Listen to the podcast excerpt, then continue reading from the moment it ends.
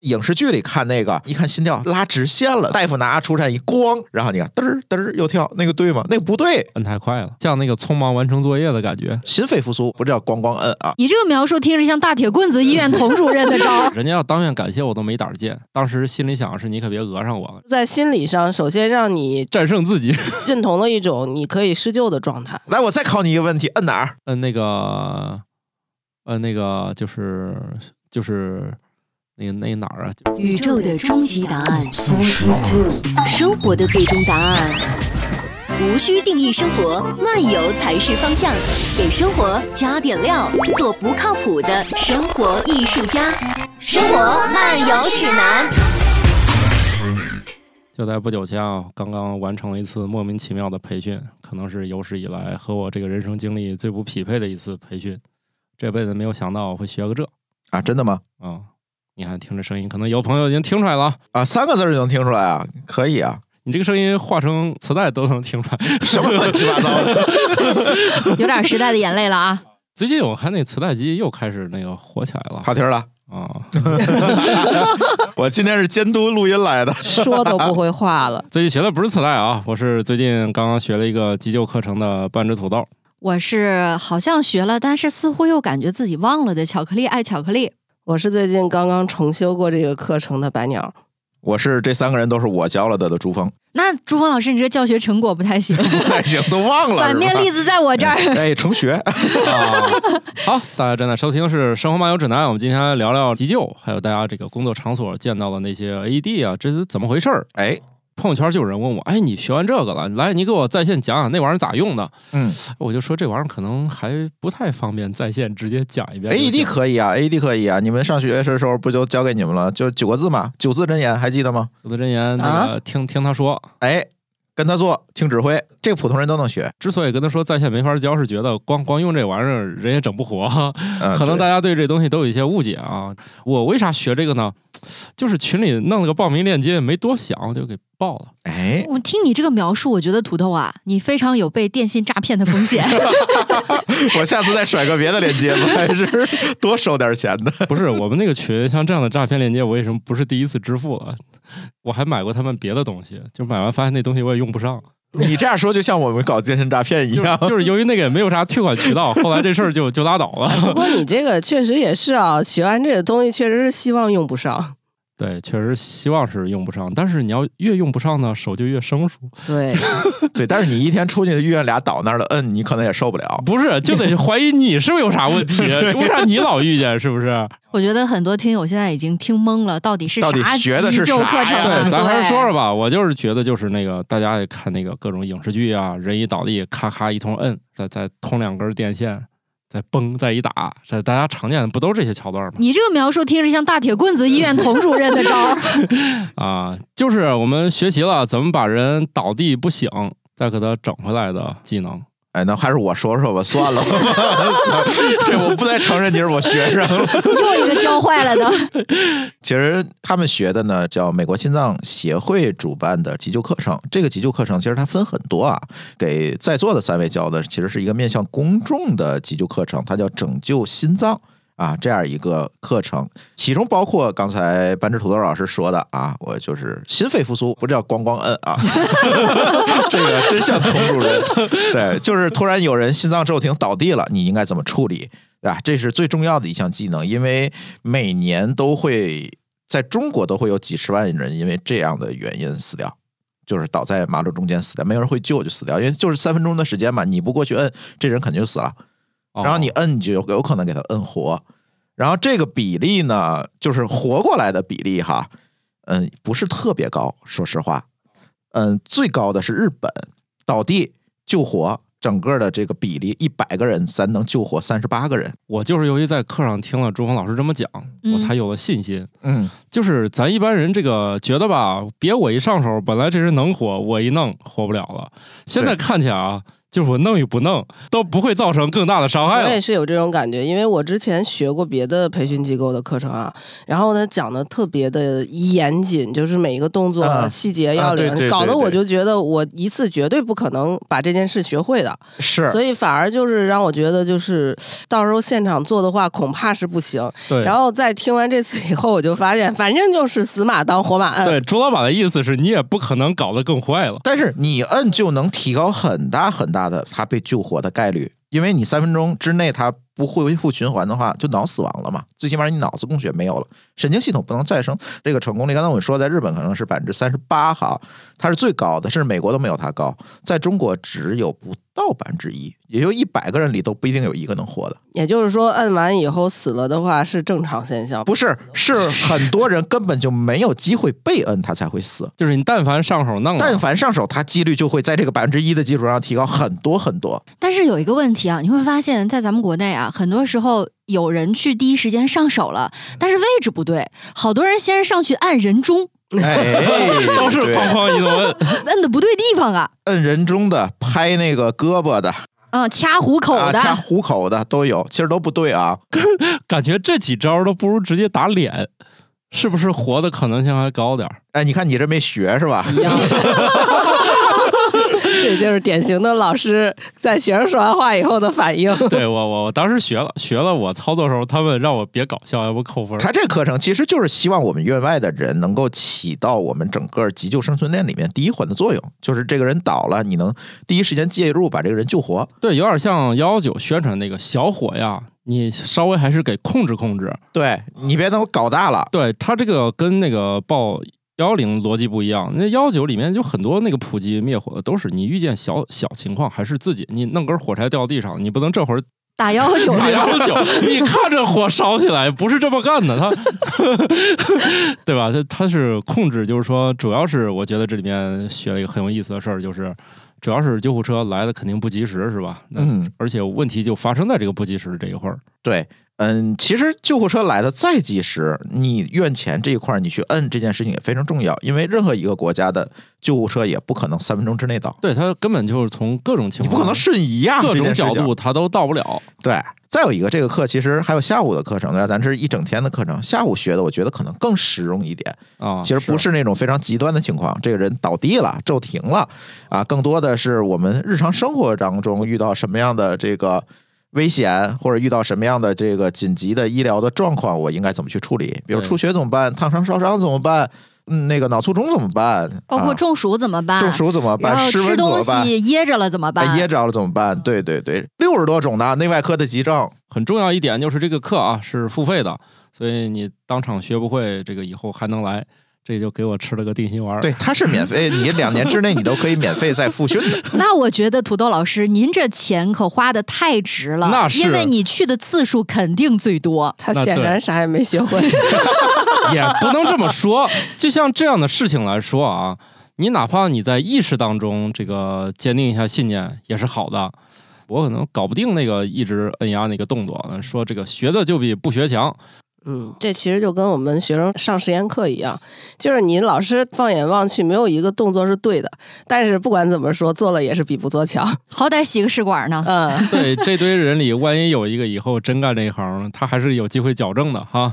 哎，看你这眼神，没有一个啊。 不是啊，他会干这行，他自然就会有他的将来的领导来给他矫正了， 因为实验室有质量控制的嘛。 你试管洗不干净的话，你的重复性就做不到嘛。哦，首先呢，我们先破除一些这个谜题。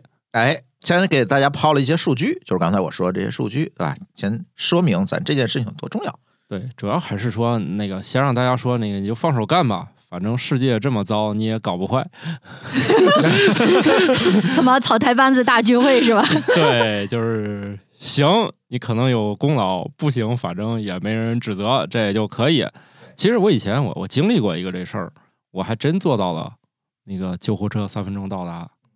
嗯，不是车有多快，是人倒在这地倒儿在医对院门口了对是他吧？倒在医院门口了。啊，哎，我觉得这种人真的就是那个幸运的 buff 加满了。我记得有一次还有什么，就是有一个人他也是突然心脏不适倒地了，但是他倒在那个酒店呢，当时是哦，阜外国医内生、阜外医院在那儿开会呢。对，所有的医生、所有的大拿都在那儿开会。 你这个最近不是说有个人哈尔滨滑雪，好像那个身上摔伤了，然后上来个老大爷，非要给他拿点东西固定一下。后来一打听，可能这个行业也就排前一二吧。 啊，对对对对对对老大爷说：“行吧，不用挂号了，跟我走吧。对对，搞外科的，搞骨外科的，是这个，就是你像这种就属于比较幸运啊 啊！你像我那次遇到的，嗯当然那时候连这个概念没有啊。当时咱不是也这个有幺二零了嘛？啊，有手机了，那个时候就赶紧打，那个速度还真挺快。这边那个接完那个电话，救护车是没必要出来了，他们推个担架车就推出来了，然后把那人一弄，然后我还有点急事儿我就走了。后来那家属还联系我了，要当面感谢。很多年前咱不敢接受任何感谢，就是说你是路人是吗？我是纯路人，正好去那个医院，我应该是看望还是干啥，我也忘啥事儿了。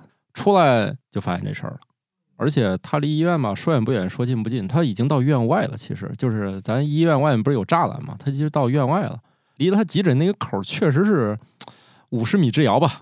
后来家属找我要当面感谢，呃以前嗯那你个看时候也呃不敢，呃说实话不敢，你无意当中做的这一步就特别对。你看，咱学的时候就会给你讲最重要的一个概念。第一课我们讲最重要的概念是什么？就是成人生存链，就是这人从倒地到救活、康复、出院，它其实是一个链条、一个结构，它是一环接一环的。首先是什么？首先是判断这个人有没有反应，对吧？识别这个状况。第二步是什么？是拨打幺二零。你看，你把前两步都做了，完了，全忘了。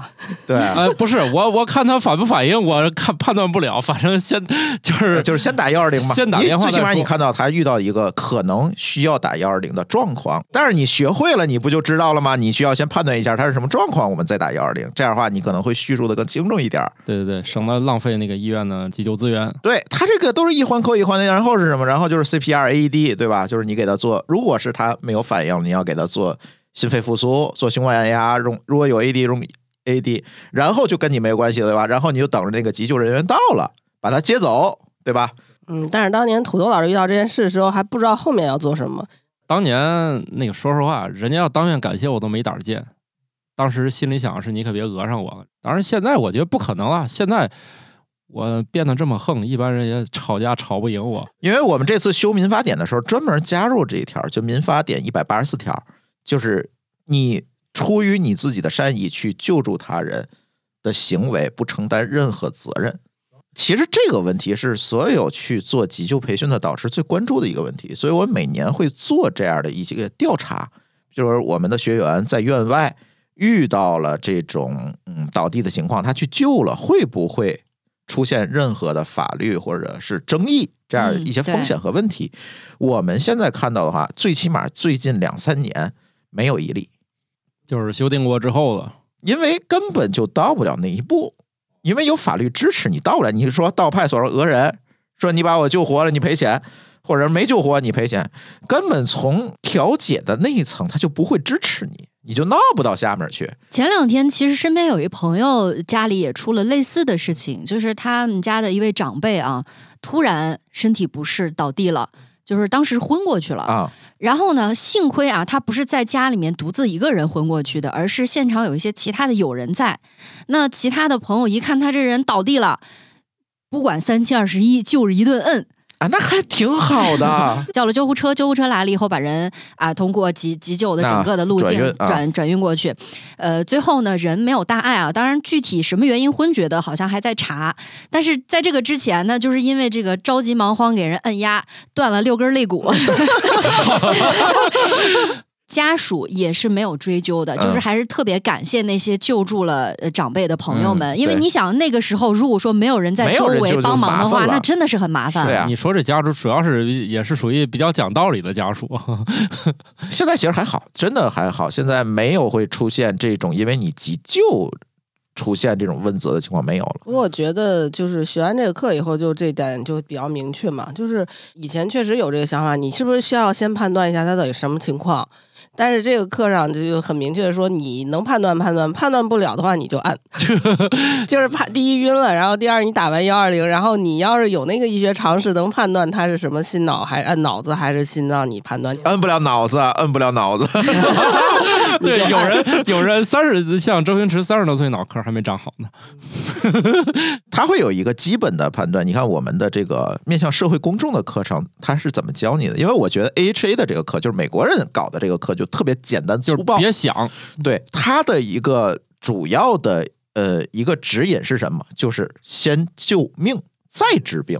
你先把他救活，比啥都强。就那个介入很重要。提早介入是特别特别重要的。所以他告诉你的话，他要判断的啊，不是不判断上来就摁啊，这必须给大家澄清。你要花五到十秒，不超过十秒的时间判断什么？判断他有没有呼吸，对吧？有没有嗯意识？啊，有没有意识，对吧？你先拍打他，看他有没有意识，能不能反应。如果能反应，证明这人不是一个心脏骤停，没有这么紧急哈。对，人可能都伸胳膊， 哎，啊，对，那你就别救摁了。我！你这一吞，又又啊、是吧？又让我们想起那年冬天地上躺着鹅钱的老大爷，下次就给他直接按，直接按，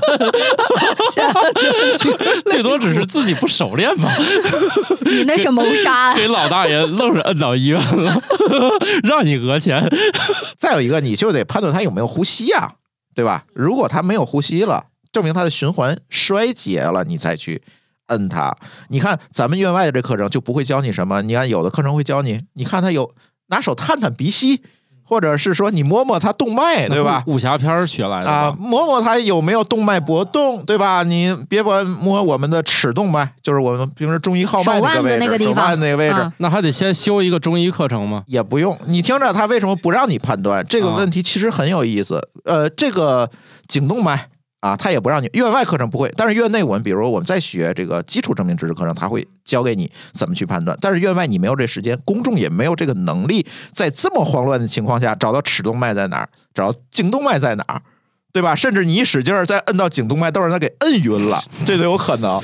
我第一次学的那个课程，他就是这样教我们的，就是要啊判断呼吸，要判断心脉跳搏，如果都没有，你再开始摁，哎所以就搞到我就很紧张。大家就很紧张嘛因。为我平常也做实验课的教学嘛，我就比较留意，就是每种不同的课程之间它的差别。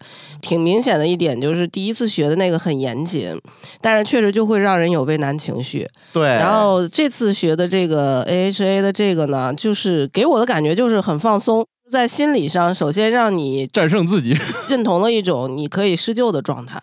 就不论从法律上，从操作层面上，就让你感觉你敢去做这件事儿。因为刚才朱峰老师提到了一个特别关键的时间点，就是三分钟。对，等你脑内那俩小人儿在激战的时候，可能三分钟时就间已经过去过了了。 或者对如果我是路人的话，我完全可以装作看不着。对，如果我那么多顾虑的话，我就会装作看哎不到。，我听你们当年学完之后，就有人跟我说，那个，对啊要不还是绕过去吧。对啊，真的就很麻烦嘛。你你即使你不用负法律责任，你也要负你的心理负担呀。对，所以他这个教的就比较简单粗暴，就让你快速的去实施这个院前的干预，而且你们放心，这些数据呢都有一些支持的，就是你这么干不会造成更大的伤害，不会把活人摁死，这是不可能的。但是呢，你如果不按，他可能就死了。这像某种神奇的东西，吃不坏，但是有可能吃好。对，其实就是让你快速的去干预、去施救，来保障一旦真的他是心脏骤停，来保证这个生存率。就是风险和收益相比的话，风险很小，收益很大嘛。哎那我问白岩老师，你都学过一回了，为啥又又被忽悠了？这就跟上实验课是一样的呀。你哦啊一次实验课不可能解决操作的问题，你那是上次那个弄多久了？距离现在两三年，两三年啊，正好也忘差不多了。哎呀，两三年不一定是你忘两三了个月也一定会忘的。嗨，我第二啊，不是，咱我不要第二说天那就种忘了。不说了，不说了。 两三年不一定是忘了，更重要是两三年之后医疗指引更新了，哦，我这个事儿我真听有说可能过现在他在学同样的课，也不让他判断脉搏了，法律都改法律了，也你修想订 对。啊，对对对，这这点很重要啊。嗯，这个某位呃，从助产士一路到了这个儿科这个护士主任的某某女士说：“好家伙，啊我今年去复训了啊，这十几年我啊手法不对， 嗯，对对，因为他每年的指南都会变，就是一天生五六七八个的，那不是接吗？一天生五六七八个还行，啊猪就是吧？接接五六七八个的人啊。他说：“好家伙，这回更新多刺激！说这么多年这番儿啊改了， 说怎么拖怎么弄了，好家伙，还跟以前还不一样了。因为它是要靠大量的数据积累来 update 它这个指南的。要不说你有什么身体不舒服去医院看，不是在网上搜呢？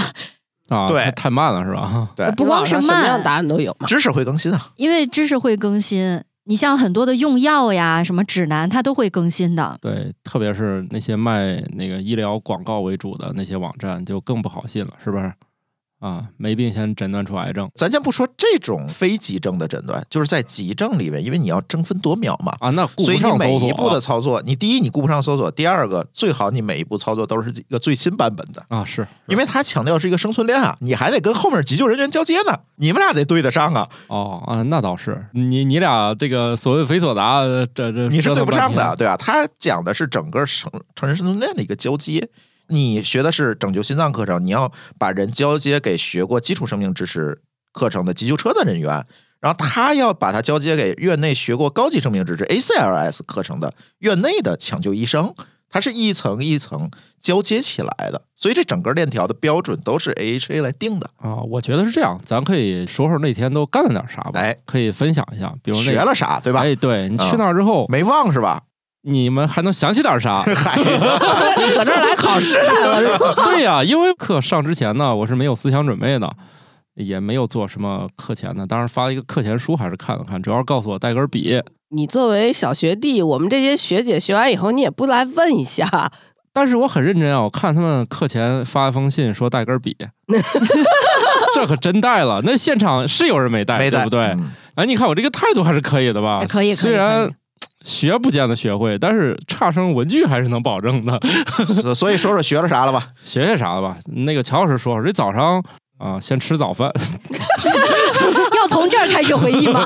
说了呀。我觉得那个课前是很说重要要，必须强调吃早饭。 我觉得是这样啊，不光是要吃早饭，你早饭最好还是吃一点高碳水的东西，也不一定特别高吧，就是至少你的糖分供应要跟得上。对因为这个课程要持续一天的时间，差不多是八个小时，所以你的体能储备首先就得保证好了。嗯然后呢，带了根儿，哎我也带了根 儿笔，带了根儿笔到了之后呢，现场首先发了一套材料儿。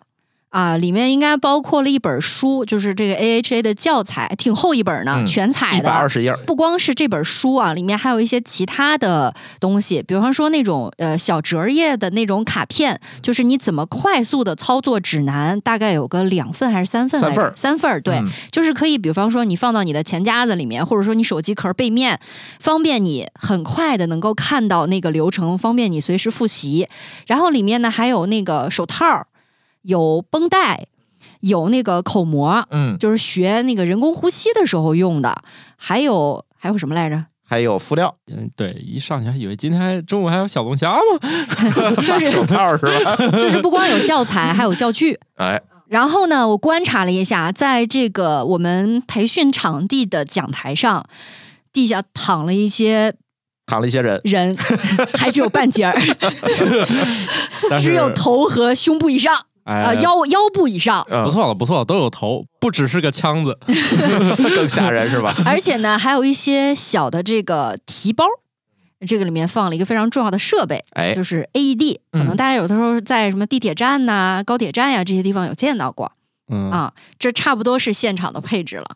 对，还有一帮这个跃跃欲试欲试的同学们。哎，对，哎，我觉得他们这个课程这比较好，这种大家心，你我觉得有一些人来这儿还是有一些这个娱乐心态的，比如我，呃，学知识不忘，咱今天是来这个来玩儿的哈，是吧？这这反正我们搞科普都是通常是提倡那个玩中学嘛啊，我一看这今天这能玩中学，这个还可以啊，今天这个钱没白花，来玩儿来了，但是呢，这个如果说是玩儿，还真的挺耗体力的，嗯、因为当中还有实操课嘛，就每一个环节都有一个视频的片段，让大家完整的看完。哎，我觉得这个视频可以说道说道。哎，嗯呃因为它这个课程应该是整体提前策划、录制好的，嗯他会把很多的重点的知识点反复的去强调，嗯，包括呢还有一些实景的表演，表演对，而且他这个表演呢，我觉得特好。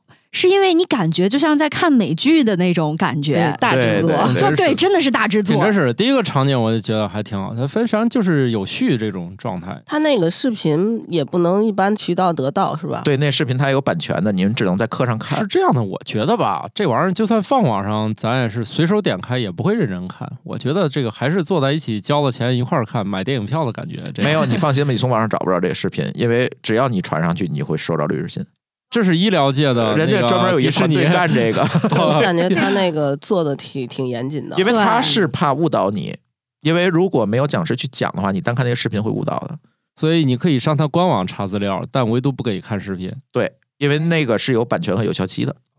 而且在那堂课当中呢，我们在学那个 CPR，就是心肺复苏的过程当中，我也是驱除了之前的一个误区，流传还特别广，就是说在做 CPR 的时候，怎么样控制节奏呢？嗯对不对？因为有要求嘛。很多人说是跟凤凰传奇的那首嗯最炫《最炫风民族风》说它的节奏是一致的，但是现场的导师告诉我说不是。嗯，那是我们上上个月刚刚更新的指南。啊之前以前我真们让导师唱还是说你要跟着这首歌来，如果你真的啊找不着节奏，后来上上个月我们把这个指南就改了，告诉大家去手机里去下载一个节拍器，而不能跟着歌来，因为不是每个人都会唱因为不准，是因为不是每个人都有节奏感，哦，就是听这个歌，他不知道哪儿是点儿，踩是不对到吧？的点，儿踩不到点儿。哎，我我也是，我不知道那个里面哪儿是点儿。对而且重点是，这个歌如果播出来，你跟着它还可能还行，嗯你但是嘴里你唱自己嘴里唱的话，那就你乱的了节奏那有个准儿那还吗？分急脾气和慢性。而且你对这么慌的情况下，你放心，一定会过快。是，好像我摁的时候，那个就提醒我摁太快了，感觉有点像那个匆忙完成作业的感觉。是因为真的很着急，因为有很多的流程需要你去完成。我就记得在台上，因为每个学员都有自己操作的机会嘛，真的慌的一笔。确实挺慌的。人在第一回干某些事儿都是这样，比如我第一回那个、呃当老师讲课，我也是二十分钟把这堂课讲完了，讲太快了是吧？备课没备 好，好后面吗？的二十分钟就很尴尬。教学事故 了， 真的教学事故，啊，说说回来啊，反正对我我就一直摁就比较快来，我考考你吧，啊，一分钟多少次啊？一一百到一百二，哎，行，可以。哎，我自己给自己个掌声，我还能回忆起 来。等会儿我我 BGM 啊给你配一个掌声。 嗯，行行，那配一个啊，第二个问题，摁压深度五厘米，错四到五厘米，错，四厘米，超过五厘米。超过，哎呦我去，完，你看这里它又有一个，就是如果我们学院内的课程，比如 BRS 课程，它要求五到六厘米，不超过六厘米，嗯，但在院外我们不要求。院外你超过五厘米就是有效，但是低于五厘米一定是无效的摁压，哦，就是往下摁，你必须要超过五厘米哈。你不用考虑你摁深了，摁深了只能说可能会有一些并发症，但是你如果摁浅了，这人是救不活，你是白摁的。哦，因为在我们实操的过程当中，就是可以观察台上你的同学们嘛，那个假人儿他是有指示灯儿的，嗯啊你按没按到位，他有一个感应的嘛。啊，他我没用这么高级的，啊哦，这样啊， 大家都在台上忙，我那头上一脑门子汗呐，没几个人摁到点儿的对，啊，是吗？啊、就一般下手都不会很重，而是偏快，没摁到底就已经起来摁下一个动作了。啊 不是，其实你是不习惯。我第一次对摁的时候也摁不到位，但是我第二次再来这次的时候我就摁过了。就是那种把肋骨摁折了的，嗯下手逐渐变狠，呃但是公众课程确实不要求你呃不要摁过，这个是不考虑的，这个是不考虑的，你只要摁的有效就可以了。 所以白老师上次学了，给你们画尺度了是吧？上次学的时候好像也有灯，但是确实就是第一次的时候不太会使劲儿，因为他那个手是直的嘛，然后实际上是用腰的力用量腰往使劲儿下对嘛，哦，然后就是你可能第一次练确实不太熟，然后到第二次的时候就感觉，哦，哎，哎，我就发现很多学习都有这个过程。今天从早上练到晚上都无效，非得睡一觉起来，第二天就明白了。对对对，你这个也不错，消耗了两三年。啊、也可能是这两两三年抱娃抱的多，就是这 样啊，是这个女女性的臂力都是这样练出来的。我就记得有一次我去攀岩，我们那个教练是位男士，然后呢，我们去野外攀，旁边呢是有一家来春游的，嗯，就看我们在那儿玩嘛，嗯就好奇在那儿观望。我们教练就说要感受一下嘛，在比较低的位置，然后这个妈妈就跃跃欲试，她第一次体验。在打好了保护的情况之下啊，就上到顶了。嚯，哇，这是天赋型选哦手，然后我们教练就说：“开玩笑，人家孩子都能生，这个有什么不行的啊，这么厉？”害 嗯，教练说啊，从他们接触到的去体验攀岩的人群当中，女性的表现通常都会很好。哦！我这辈子就攀了一回，感觉这个运动打击了 我，就是我一点儿我也找不着地方，给下面人急的，就是他们干脆几条壮汉一努力给我往上拽了一下。不过这个好像是 挺挺那个啥，就人们以为劲儿小的，其实我记得我们一块儿去训练，感冒老师也去了嘛。嗯，感冒老师第一次学的时候就是摁不下去，摁不就是到位因为她是特别娇小型的，对对然后对他是觉得他可能是不是先天就是因为个头的问题，但是他第二次就摁到位了。嗯，就是那个施力的方向，和你和的那个施力的位置，位置你就要有用很大腰关用系力，把对整个上半身的力量都用重力给到上面，对而不是用手给对，力。所以我觉得感冒老师这么娇小的女孩子都可以完成的话，那就应该应该是没有人不能完成。 也是经过了两三年的沉对淀，，就是说需要去再去复呃复习一下。对，所以这个课还是建议每个人学两次，就是你可以在这儿报完之后反复学呀是不。是可以复训的嘛？可以免可费以复啊训啊免费啊复，训所以这儿就是一次付费，两年随便玩儿。我觉得之前还有一个关键点也提的特别重要，就是这个可能有效期，比如说你培训了一次之后，就是两年的时间。对，就是因为中间可能有很多知识的更会新。 update 对对，然后包括你自己也会随着时间的流逝对，遗忘就很忘多了东西。啊就忘了。毕竟不是院内的急救人员，你不可能天天摁呐。啊，对天对天天摁，感觉也不需要凤凰传奇帮忙了。嗯，对，说实话，现在院内急救人员也不太可能天天摁，是因为一般送来就凉了，这才是问题。行吧，你这个说 的，但是也有很多刚躺上救护车也快，基本上就活过来了在。救护车上会摁吗？会不光是摁，吗而且是轮流摁，对因为这个特别耗体力。我就听我妈跟我讲过，他们有的时候做急救的时候，那真的是排队一个人来两三分钟，然后立马换下一个人，因为人会力竭。啊，确实那天摁的时候我们也啊是没摁是到一分钟，我感是觉已经 早，反很正累早饭油条加豆腐脑，反正大概到能到中午。在救护车上呢，是五个人一组，有的没有条件是三个人，有担架员嘛，他也是急救成员的一部分。然后他是怎么去做啊？五个人是有分工的，两个是按压员，是负责轮替的摁的， 哦，还有一个是什么呢？是通气员，就专门拿气球给你往里捏。还有一个给药员，负责给药的，静脉穿刺给药的。还有一个指挥员，要指挥这四个人怎么协同的。摁压他数着三十四，停，给气，然后得哭哭两把气，继续摁。然后做完之后，这个人一组做完之后，你们下一轮轮替，再轮替。然后哦同时 AED 贴着嘛，他会看那个指征啊，需要除颤，你们离开我除颤。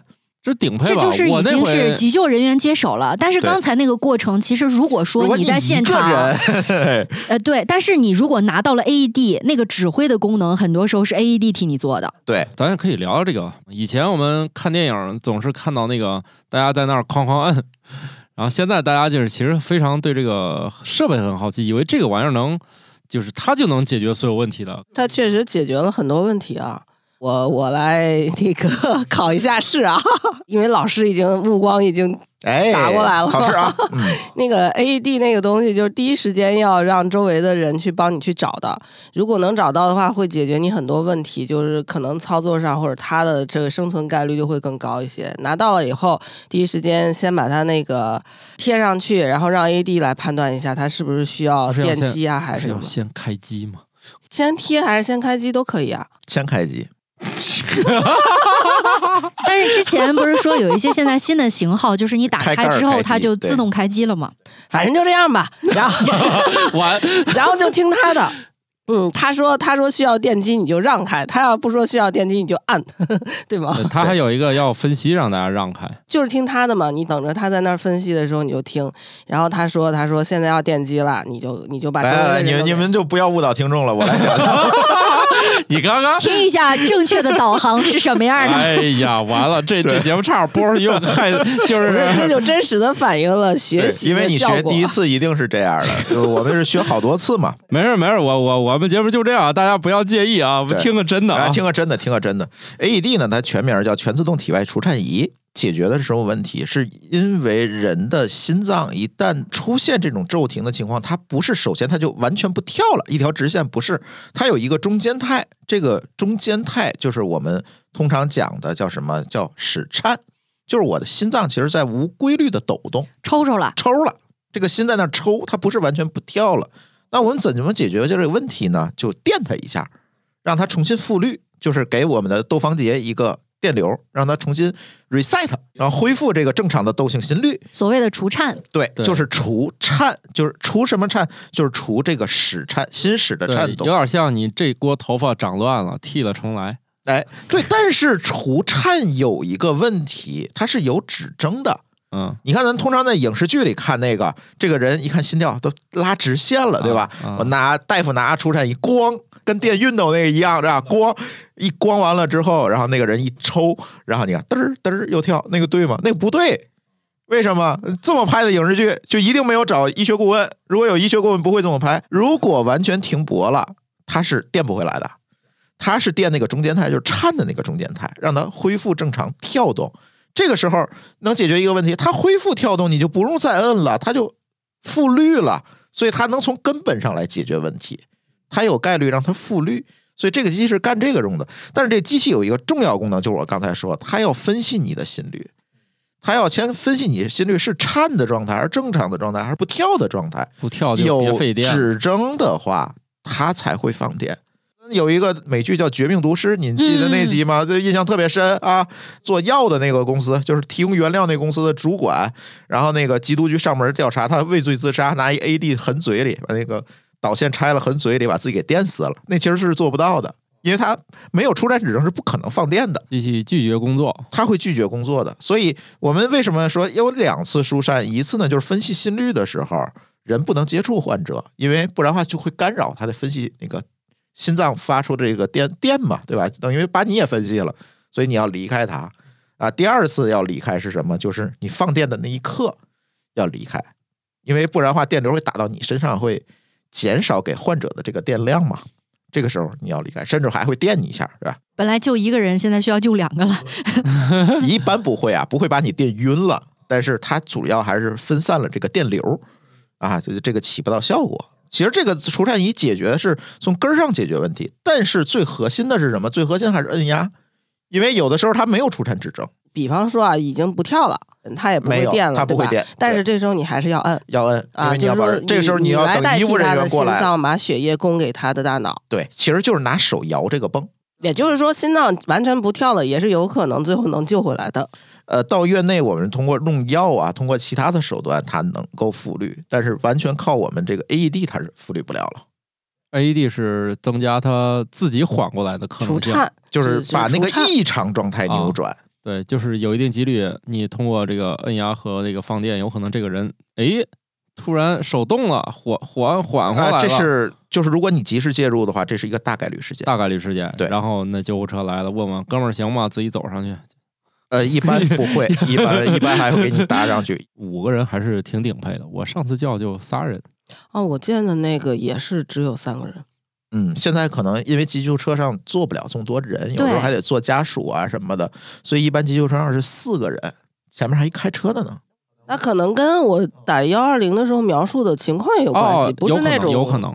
不是那种情他况。现在我不知道啊，各各个城市急救车组的配备是怎么样，顶配反正就是五个人。哦，也有可能跟你描述症状有关啊，对我因为那我种不是那种需要这种操作急症的那对种我啊我上次打嗯也确实不是太紧急，就只是小孩儿倒地吐了，我觉得就拉走。医护人员在车上看了看，跟聊会儿天儿，感觉已经快缓过来 了。那种就不是特别紧要的，有可能它配置不一样，也有可能。但是这个跟各个城市的配备有关系啊，啊是是不一定是它少就不对，多就对啊。啊，是这跟是配备是有关系的。哎，就是学那个还挺有意思的，就是看到这个 AD 那个针贴片儿，遇见什么有没有毛的，有没有水儿的啊，怎么去处理是吧？啊？对，怎么剃毛儿，我觉得还挺刺激的。这有点像那个绑匪给人嘴上那个糊上，然后私嗨私，私下交代那一刹那 我，学了些什么？感觉还帮这个被绑的这个人出毛了。 我们很严肃的，怎么到你这儿就这样了？但是我觉得国内还好啦，就是本身亚洲人亚洲的人没体有这么毛多没有毛那么茂密，一心口儿都是护心毛的那种，很少 见。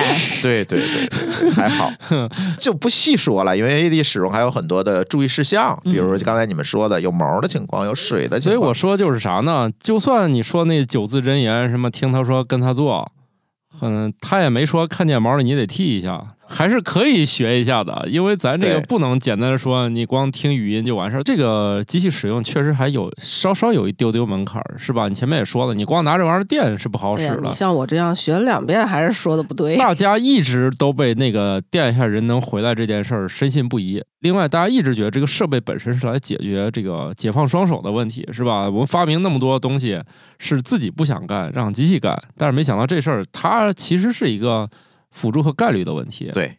它能够让你复跳的好处是在于你不会接着摁了，因为摁这件事情太累了，你时间太久人就力竭了，你就保证不了按压质量。但是它如果能复跳，你就不用摁了，对，站那儿看着它就行了监护。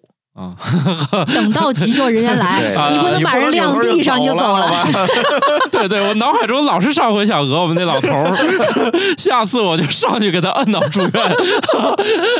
因为有很多人复跳之后还会停。哦尤其就是比如大面积的这个下臂心梗，会有可能你跳完之后它还会停，你还得摁，所以你还要盯着它，因为那 AED 你贴上之后，它每两分钟就会分析一次，发现有问题，它还会继续提示你怎么干。当我有这个的时候，就有这个旅行团向我伸来了橄榄枝。行，咱下回出去玩的时候把你带上，是不是就能捡条命？我说你们可得想好，这玩意儿还得脱衣服呢。 这都是什么奇怪的关注 点？哎，我忽然想起来一个很奇怪的问题，就是这个 AED 是不是救护车来了的话，救护车上就不用它这个咱自己给贴的那个 AED 了？呃，它是这样，就是救护车上那个叫什么呢？叫手动除颤仪，但是它也有 AED 模式啊，它有两个模式，一个叫同步模式，一个叫非同步模式。非同步模式就是盲除嘛，其实就是除颤仪的那个模式。然后还有一个模式，它是解决一些比如室速、室上速那些有诊断和治疗价值那些，那个功能比较全，而且它的一个好处是什么？电流比较大，它最大能调到三百六十焦，所以它功率大。就是这个 AED 是被别人拿过来的，然后是不是还得放回原处？ 啊、这个你基本就不用考虑这件事情了，就是会有人收拾的。对，会那个医务人员会给你去做下一，告诉你下一步应该怎么做。他一般呢会把贴片带走，哦，因为贴片不能拆掉，你还是要贴在病人的身上。然后那个插头呢，他会从 AED 的机器上拿下来，插到他的机器上。有的设备之间是可以兼容的，它有一个配件儿是可以跟车上的那个心电监护仪还有那个除颤仪接上的。哦，说不定人家上面什么 VGA 啊。哎对对对 HDMI 啊，Type C 啊， 反正你拿出来一堆接头儿啊对人家的机器人一堆，这拔下来在那儿现对，对，它有可能呢会直接接到机那个机车上的机器上，还有一种可能它接不了，那它就会它去可以接掉，你不要去接。作为院外人员，你不要去接。然后呢，那个机器你就该还谁还谁，然后拿走就，因为那个贴片一旦用了就废了，你也不可能二次利用，你就。带走了，剩下的事儿呢是，比如说这个 AED 是地铁站的，他会找这个 AED 的运维单位，说我这个被使用了，你们要过来重新要检测、校准、充电，检测完了之后，我才能重新投入使用。就是每一个 AED 其实都有一个有维护单位的维护的，哦，这东西一旦用就得那个报告就得来这处理了对的，啊，因为它这个电是就是它一直存在里面，不是从外部什么插二插头啥的对，它是电池给一个电容充电，然后通过这电容再放电，哦，是这么一个东西。所以它那个电池也是要定期更换的，有人会去检测。就跟咱消防栓灭火器一样，它定期的会有巡检，哦会检测，甚至现在高级的 AED 一开机，它就直接通过移动网络就发信号到后台了，就哦知道这台 AED 在哪儿被启用了。哦，一般来说，只要开机，这个贴片就得换了。但是意外开机应该还是可以的。就比方说，像你手欠咔给打开了，是吗？ 一般不会，是因为现在 AED 呢，在这个公共场所 AED，它得有外面还有一个箱子，你把这个箱子一打开就开始报警了。然后周围保安就全会过来， 所以拿哦不但是走他。 我觉得也有一个好处，就是人在你比如说你去帮助别人的时候，你特别怕周围没有能够帮你做其他事情的人。对，当你拿着这 AED 时候，周围来了一圈保安什么就是的，问他你们是不是也会？不是。对对对，呃，有人会嘛？我们接个手，对吧？交替一对对下，对或者有人去打幺二零对，有的时候引导那个救护车或者担架过来，对把周围的人疏散一下对。就是这样的话，大家就是有人手嘛，可以配合一下。对，有的公众密集的场所会有这种预案的，嗯他们有分工，甚至他那个挡板都能给你拿来把人围上，因为你知道刚才你也说要脱衣服嘛，哦，啊，要可以拿一挡板把人先围上，他都可以去做的。天津地铁这一点做得很好，是吧？对要不一帮大爷大妈问这咋回事啊？对，他会围上来嘛。地铁上都有配 AED 是吗？地铁站现在强制的，必须要有。我觉得有两个事情在公共场合特别重要，一个就是到比如说高铁站、飞机站、地铁站，关注一下 AED 在哪个位置；还有一个就是你入住酒店呀，或者去到一些，比方说商场、剧院，看看紧急通道在哪儿，哎，对，那个什么防火门之类的有没有对对被锁？对对我觉得对这个你也怎么挺重跑要的。嗯，现在 AD 的普及率啊还不高，说实话，嗯，在大城市会好一点，尤其深圳现在普及率非常高，但是在绝大多数城市普及率没有这么高，但是地铁站通常会有，像天津呢，商场会有，商场一般都会有啊，它是有地方的标准啊，它会要求你去配。啊，但是呢，很多地儿没有这么全。但是这个时候呢，你可以去找几个一定会有的地儿，我可以给大家讲讲啊。地铁站刚才说了，一定会有，对吧？鼓励大家乘坐公共交通然后呢，呃，如果在深圳，好像是每一辆出租车都会有，啊！对哦，好贵它啊！的配备率非常高。哦，对，呃，还有一个地儿一定会有 Apple Store，啊，苹果店一定会有，在他们后面员工区有一台 AD 哦哦啊、哦，然后高端品牌的四 S 店，这些地儿你都能找到 AD。就是你说这地儿除了那个地铁以外，别的地儿也不常去。其实可以直接在这个地图软件上去不行搜，对吧，？搜不到。现在数据没有这么全，说实话。因为我确实觉得 AED 很少见，我从来都没有见到过。所以你们学完这个培训，好多学员学完了就会出去下意识去找 AD 嘛。我是觉得这东西吧，自从我知道之后，我觉得在我身边多了好多。我觉得也是一个人注意你就会不注注意，也也不是这个课吧，因为之前听说这个玩意儿之后，我发现 AD 经常是在那种特别不经意的地方就冒出来一台。星巴克好像也有，我印象当中，大家可以查一下啊，我我我不记得了，反正是这些相对来讲国际化一些品牌，因为它出于各国的合规的要求，它都会宁愿配，它也不会省略掉它。就主要这东西太贵了，大概啥价钱啊？平均价吧，中位数是两万多块钱，有贵的有便宜的啊。确实好像也不太容易，大家人手一个。对，就不像什么家里的小药箱啊、急救包啊这种东西可以人手一个的嗯啊。对，另外，你看他这个培训啊，他本身就说了，你重要是让周边的人去问，这个效率嗯还是派最一高个人出去找去，你那会儿你在任何一个地图软件开始搜这个事儿，我感觉都不靠谱。那你可以让周围的人去搜啊，不用是你这不个是实施按压的人搜。不是，我是觉得立马问到这里面跟这个场地相关的人是还是最快。你想啊，你去找个充电桩，经常都没电了，开回去发现这充电桩还是坏的，你这玩意儿你自己搜，我觉得都不如来这儿，在哪儿躺在哪儿问。但是因为它这 AED 本身就有维护机构的嘛，每一个维护机构它自己的 AED 在哪儿，它肯定知道。但是有很多很多维维护机构对吧对你也不可能找着一个总的，啊，你说这个品牌还挺多哦是吧？品牌很多。对，哦现在国产也有很多品牌。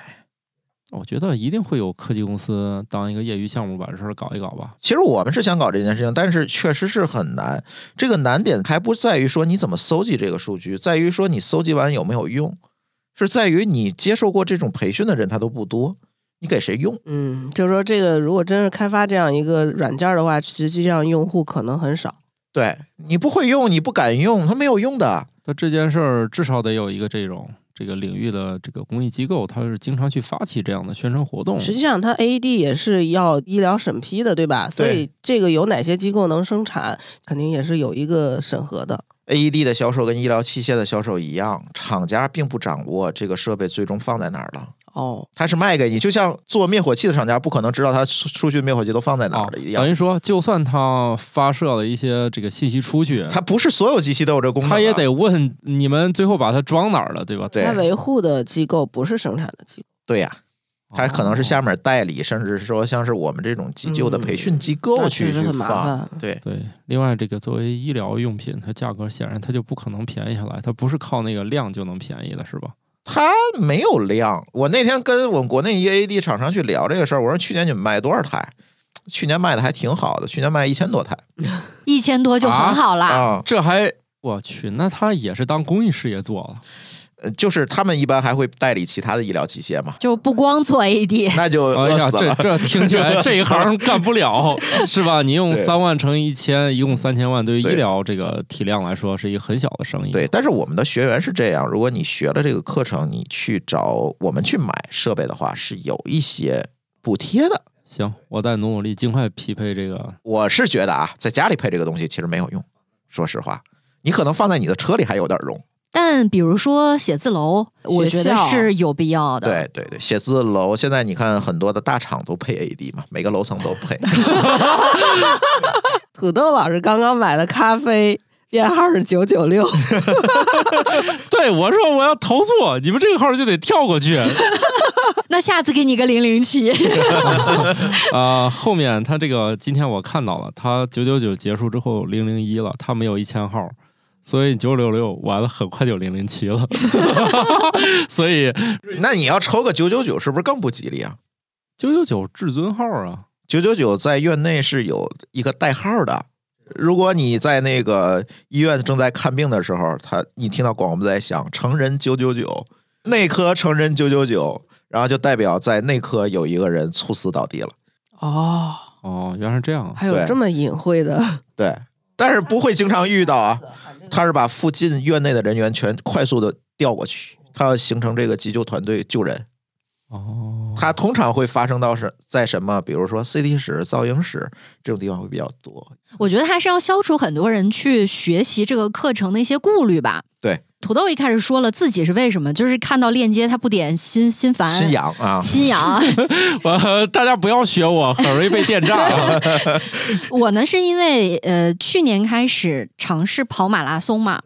然后呢，就会发现，虽然说现在国内的比赛越来越多了，但是呢，抽签难度也在哎提哎越高来越，高。因为很多人都会去参与嘛。然后听舒淇跟我讲啊，呃，提供了另外一条通路，急救跑者，对，就是急救跑者怎么回事呢？就是一个比赛，它一定是要按你的赛事规模去匹配急救跑者的数量的。嗯但是那个急救跑者呢，它有准入的规定，就是说你必须是这个有医疗的相关的资质。嗯，或者就是有这个急救课程的证书，对你是通过了的，才能够去做急救跑者。但是做急救跑者呢，就有一个问题，就是你就不能够跑自己的成绩了，嗯就等于说是放弃了自己的成绩。你要去关注你的这个跑的路段，你的配速的这个过程当中有没有人发生意外，你第一时间要去提供帮哎助。而且你跑的时候还要背着装备哦，背对着 AED 急救设备。 这适合我，我本来就是一个散漫型选 手，不按配速来。但是要按规定配速。我们中午吃饭的时候讨论这问题了，我觉得我的速度追不上那些能猝死 的人。 朱老板说了嘛，一般都是那个终点那一块儿，大家冲刺容易猝死。对还有那个五公里健康跑，健康宝，因为他自己不对自己体能没有没有训练过，就没有跑点五公里也数可能倒。对，对，所以你看我可能以我这个配速追不上那些。 那我有个问题啊，那你如果当了急救跑者，你就没有成绩，那会影响到你在其他比赛中的抽签吗？ 但是你可以说下一届，说我上一届干的这行嘛，我觉得也是一份个人很好的履历。比对如说我在啊某比赛当中担任过急救跑者这个对角色你。下次还可以申请其他急救跑者呀。对啊，哎，这挺牛逼的啊！比如说别人都是冲 PB 去了，他说我今年一共搞了二十场那个急救，急救跑者， 那也太累了吧！ 而且是不是还有更大的概率遇到需要急救的情况？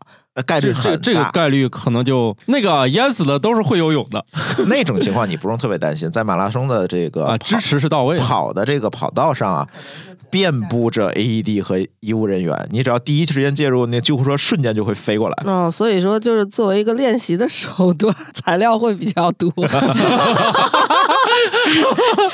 不是我这么崇高的一个目标，怎么让你们一说就不对劲儿了呢？ 当然，很多人也说我又不跑马拉松，对吧？我也不会遇到这样的情况，那干嘛要去学这个课程呢？我觉得很重要的一个就是还是对自己身边家人的支持吧。对，包括自己，万一出现什么紧急情况，你可以自救，这个还挺重要的，因为不但光是心脏骤停是没法自啊、救的。对，那肯定。 所以， 自己问自己，你还有 呼吸吗？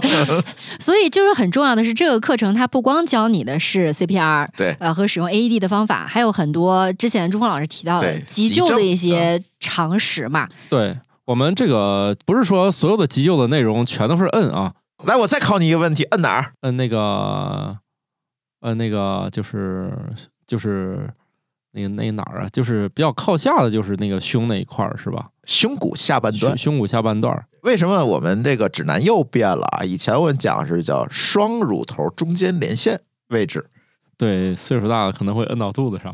对， 因为不是每个人都有乳头。另外呢，除了儿童它是出厂设置双乳头中间确实是胸骨下半段以外，成人那个乳头位置它会变， 对，所以它不准。毕竟有这个地心引力的作用。对，还有一些相声还一一上一下的是吧？啊，对，你说你怎么连？所以这个时候呢，我们一般是讲是胸骨下半段，怎么找这个胸骨下半段呢？你用你的手的四个手指放到这个人的腋下，嘎然后吱窝往中间捋，哎呀，捋到中间，那就是胸骨下半段啊。但是你也不能摁太低了哈，也不能摁到肚子上哈，摁到肚子上会造成什么呀？呃嗯，这那个异物呃搞了窒息了啊。对，啊会反流啊，摁到胃上它会反流哈。对，喷射了该。对对对对，哎，我觉得那个挺有意思的，就是里面有一个耗材嘛，就专门扑到那个人的那个嘴上 那个啊，东西口膜啊，那个省的就是说，这个有点下不去嘴，这怎么办呢？对，其实我们讲急救之前，可能还要再给大家普及普及啊。这个 CPR 技术分为三个啊：胸外按压、嗯，人工呼吸和 AED 的使用，对吧？对啊，还有一个人工呼吸呢。对，就是你咔咔弄完了之后，你还得往里吹气儿，哎，对，为什么要吹气儿呢？全是血液中都是废物，它也不好使嘛。，对，你要给氧，因为血液干什么呢？它是运输氧气的。等它氧合作用没有了，你只摁这个，只摁的话，它输送的这个血液里已经没有含氧量了，也是没有用的。所以你要给它通气。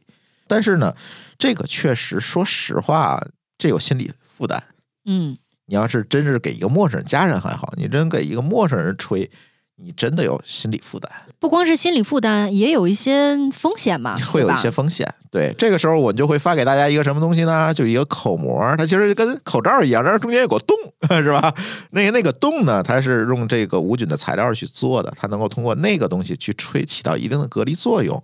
但是那个说实话，隔离作用不是特别好，所以还有一个东西叫什么呢？叫 CPR 面罩，啊，哦是怼在他的鼻子和嘴上的。，对，哎，有些爱打鼾的朋友，你如果买那个无创呼吸机，类似于那个东西，它那好处是有一个单向阀，它不会说把它嘴里的东西再喷出来，喷到你的嘴里。对，它万一正好刚刚哎突然缓过来了， 然后你按到他肚子了，然后喷你一口仙仙气还是仙水了， 直接就欧耶了。像这个东西，其实我们都建议大家，如果你学过急救的话，可以在车里备一个，放在里面，万一遇到这种情况，你急救的质量就会更好。但是这些东西都没有怎么办？你就别人工呼吸了啊，你不弄摁就行了啊！一一切一直就是以摁为主，就是对那了天我就一共就记着一件事儿，你咔咔干就行了。对，因为你啊在院外没有更好的办法，也不强求大家，你只要能摁好，这就能解决百分之八十的问题了。对，然后我也问了，像我这种体力不行的人，这个也找不到轮换的，就说反正啊，嗯、还是那个干比不干强， 尽力就好。对，尽力就好。对，说不定还成了呢。啊，当然了，这个课我觉得这个也不光来实操了啊，啊，其实后面讲的是预防，就是把预防做好的话，其实就会减少哎避。免落入到被我按必的须要对 要摁的那个阶段。 对，一个是防止自己被人按，我就记得我们去培训的那场啊，前排有同学被老师发就是提问的时候，整个人感觉那个紧张啊，啊，感觉汗都快下来了。抽烟吗？ 抽。抽喝酒吗？喝酒吗？嗯爱喝点儿。觉得今天来弄完心里就不痛快主要啊了。主要是负责来那个当托的是吧？ 什么都能踩中。我觉得如果说学完了这样一一堂课以后，能够让他改善日常的生活习惯，也挺好的呀。对，今对天已经给你吓个半死了，至少这药保劲儿命嘛，这药劲儿能是能管半年也行是吧？这半 年不瞎整了，对，然后再去复训嘛，再吓你半年。再再再下个半死。最后由于这个心理抑郁 啊，没有没有那么可怕。下午觉得那些案例也挺好玩，比如说简单的这个止血呀、包扎呀，啊，这个反正就算你不帮忙，大概率对方也死不了的这种。你干了之后呢，他可能当场就能感谢你。你说这玩意儿是不是不学白不学？对，其实我是觉得教了这么次多次 HA 课，我是觉得在下午的那个课里啊，就是急救的这个课里，有几个呃可能每一次讲都让大家觉得，哎，我 get 到了一些点。第一个呢，就是止血，就是有的时候你去学其他的急救培训啊，他会告诉你怎么包扎，就是各种花式包扎啊，对，啊，什么三角巾啊，各种绷带啊，你怎么包怎么扎。你看他的课程就比较简单粗暴，第一步摁压，摁压止血，对吧？嗯你拿那个敷料，你能不能把它摁住了，摁住血不出了啊， ？OK，你解决问题了，好吧？把它包住了，送医院就行那了。这是那天实操里边学习的最简单的一项，对就是感觉我的努力也没有那么重要，但是却成了对嗯，第二个呢，如果止不住怎么办？勒止血带啊！啊，勒对吧紧点儿。勒紧点儿不是要再加块布再摁一会儿吗？ 啊，对，那是第二步第二步嘛。我说第三步，如果你完全止不住，比如说伤到血管了，往外滋了，怎么办？啊，止血带勒上，送医就好了。他不教你怎么包扎呀，怎么包扎更好，他不教你这个，对这个东西，我觉得就非常实从用。课程设计的角度吧，就是你面对的这个学员是菜鸟的时候，和这面对的是那种专业老手，神对对专专业的人的时候就不应该一样。你像我们上实验课也是一样嘛，就是你要是真的是培训的是就是已经有了一定实验经验的这些实验员儿，你肯定要给他讲到很细的各种花式的对对做对法。对对，但是你像这些菜鸟大一大二的学生，你给他讲那些完全没有意义。你要让他知道最核心的，瓶子要洗干净。对，试管试管别啐了，别把自己弄伤了就行。到现对，就在 OK 了。哎，你们到现在还没有自动洗试管机这种东西吗？可以有，没钱。你知道洗碗机和洗试管机的差价是多少吗？原理差不多，差价很大。差五倍再往上找，啊！反正我看过一个很小的，就是三到五万吧。这是差十倍的价。哎，他们那个精酿酒馆里那种商用的，确实是一会儿一波，一会儿一波，本身就是不太一样，因为为你毕竟有一些腐蚀性的试剂或者有有毒的东西，你处理的时候还是有一些差别吧功。能多一点，价钱翻十倍，啊嗯很没有合必理，要，没有人家必要。人家科研人员很便宜的 特别是大学生。啊，大学老师也很便宜嘛。嗯， 好的，好的，等等等，不不不黑这个，不黑这个啊！大家还是要投身科学啊。嗯、其实我说的这最后呢，大大家听我们这个啊，肯定是呃，见到我们这一今天的这个节目有很多错误的回答、错误的示范，对，别听我们这嘻嘻哈哈的，真的背后在冒汗。我学了个啥呀？我是天！对对对，我赶紧得去复训去。首先，我们既然都拿到了免费复训的资格，可以哪天重新 不再付白不付，对，因为我们是这样，就是全国呢有五十六个城市都会开课，而且每月都会开，所以你复训的话，你就就近找一个课 去，啊挂单儿啊参加。哎就可以了。啊，然后呢，你这个如果听了我们这个节目呢，觉得这个我也挺感兴趣的，我也想报名儿，就看我们那个节目简介吧，或嗯者来我们那个听友群，我们都会给大家这个争取一个。优惠价，好家伙，这个学救命还能打折啊！哎但是效果、 呃打不打折靠你自己啊。反正听我们仨看样子，落我们仨手里可能稍微得打点折扣啊。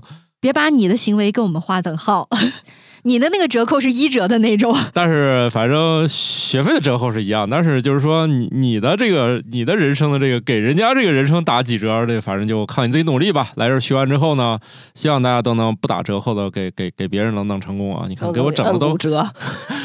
骨折这件事儿呢，给我一个很震撼的事情，就证明这个维生素 D 和钙还是要日常补起来，在必要的时候呢，活不活是其次，万一哪天被按了呢？反正你要是真活呢，少少断几根儿。 不过据说好像只要还行的人也不至于断，因为那个岁数对就有点太大了对，，而岁数太且大没办法。可能大家也是就医心切。 而且这个肋骨骨折了，好像也不需要做什么，是吧？对对对，固定一下静养，有时候会给你加个什么。啊还是那句话，，你把它摁活了最重要，对吧？对，你你剩下的医院大概都有招儿，如果医院没有招呢，你也没做错啥。对对对，那那个你要是没有给他摁活呢，他也就是落个全尸是吧？ 这个没啥用。是吧嗯那骨头也不会露 出来，什么呀？那个，这是个严肃的事儿，虽然我们搞得有点不严肃，但是呢，也是希望就跟不要再重蹈白岩老师他们上那个课的那个覆辙，这个是挺严肃的，学会了吗？学会了，再也不想用了哈、我们这个还是希望大家能觉得这事儿别是个心理上的负嗯担，就勇敢的伸出你的手，因为那天我们上完课之后，刚刚上完课，我们是在上海有一个学员就遇到了紧急情况，啊，刚学完就遇到了哎。呀，正好在知识现场复习啊，现场复习这，个多新 鲜啊！呃，他遇到是什么？他在打羽毛球的时候，发现旁边有一个哥们儿就倒地抽搐了，他没有骤停。抽搐了哦你知道抽搐这件事情吗？那个发羊角风了，对吧？就是抽了嘛，倒地抽搐了。一般啊，我们如果没有学过这个培训，啊，第一反应是什掐么？人中塞棍子，别咬舌头啊，塞啊，毛巾，往往嘴里塞毛巾、塞棍子、塞各种东西，塞羽对毛吧？球 对，不会。塞飞啊，盘，甚至有人好心， 甚至有人好心塞自己的手指头。啊，对，很多很多，啊但其实你们学这个培训，你就是会知道，我们这位学员也知道，不能往嘴里塞东西，要清除异物。要清除异物，要保证它的安全，让它安全的把它抽完，对不对？啊对要不然的话它会窒息的。你嘴里对塞一东西东西，因为这时候它耗氧量大，对很有可能造成脑损伤你。主要是蹲那儿看他抽，对，把周围不安全东西挪开啊，对，让它抽。哎，我们这个学员这次就学对了嘛，到那儿就说你别往他嘴里，那有人就这样往里塞毛巾哎的，别动，让他抽去。哎，让他抽，抽完了，嗯，急救车也到了，送医院了。所以活动现场发证还是很有必要的。 嗯， 刚刚一那啥就就需要这个证儿来背你书看，我了，说你这刚那个什么，哎刚但是学完呃就但这是样，有一点，这玩意儿不用持证救人啊。不是抽你是不用持证，你那个按的话，呃，其实按照现在咱民法典的要求，也不需要说这不是你的充要条件。嗯，啊不不用持证。啊但重点是你不能盲目的去摁，对对吧？还是学一学再 摁。对，要关键是你得有效，这这对是最重这要的。对，主要是有效证，主要是给你来点这个 信心。证儿主要是对你现在从抖音上看那些救人的视频，如果我们听友去刷抖音的话，你们可以刷一刷啊。绝大多数，我只能说绝大百分之九十九点九吧，都是错的。还有人一边那个躺地上一边啊难受的，嘎嘎嘎嘎在那儿摁，就是那个碰 瓷儿的，碰瓷儿老头儿 那个视频拍错了，这个主要是对那些大冬天躺地上准备碰瓷儿的人指呃用的手法。 啊，行，乔老师记住啊，下回咱再遇见，咱就这么弄他， 给他摁到非送医院不可，你们俩人可以轮替。 轮替。我我是准备在旁边袖手旁观，直接打幺幺零，叫我们的警察叔叔来处理啊。对，但是救人不也不违法吗？我看他冬天在地上也不行了，先给他摁过去。